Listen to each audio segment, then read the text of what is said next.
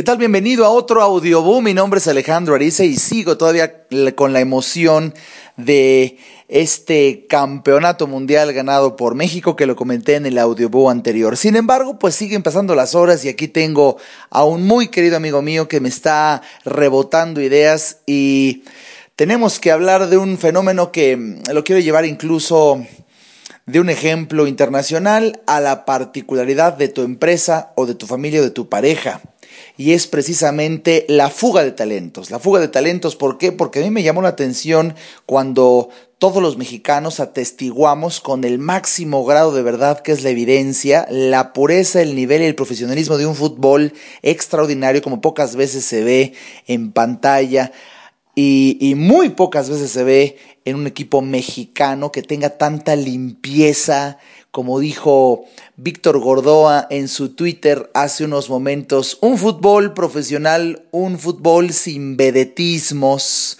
un fútbol limpio. Por supuesto que para las personas que son expertos en estos, en estos temas, vimos un fútbol verdaderamente como una obra de arte, era una obra de arte por la limpieza, por la pureza, porque era solamente fútbol, no hubo, como dijo Javier Alarcón, no hubo faltas de respeto, no hubo señales al árbitro, no hubo empujones, no hubo...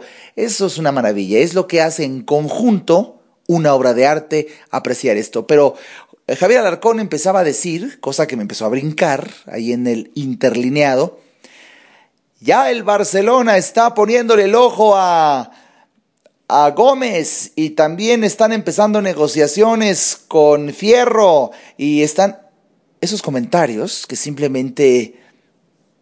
Hmm, mi amigo me puso a pensar en este instante un fenómeno muy interesante.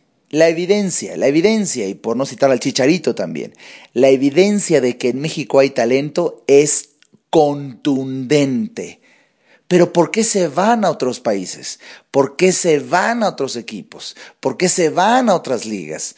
La gran sorpresa es que en esos otros países, esos otros equipos, esas otras ligas, valoran el talento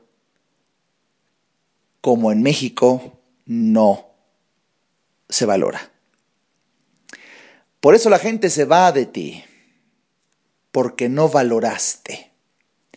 Aquí, aquí, un fenómeno que tiene implicaciones y ejemplo de fútbol internacional, pareciera entonces que el exquisito fútbol que atestiguamos el día de hoy pareciera que es tan solo entonces una vitrina para que gente que sí sabe valorar, fíjate la condición, qué fuerte lo que estoy revelándote aquí, gente que sí sabe valorar, se acerque, les hable al oído y con dinero en este ejemplo, les valore su talento. ¿Que no hay dinero en México para valorarlo así? Ah, te puedo asegurar que dinero en México hay de sobra.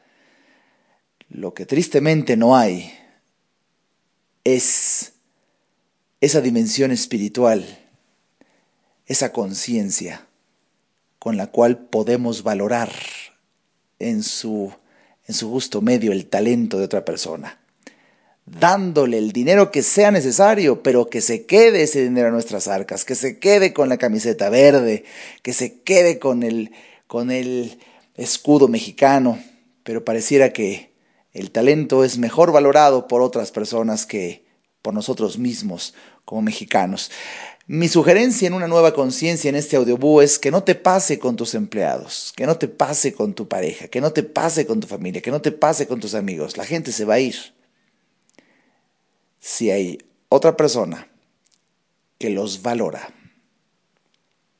que los valora más. Piensa en esto.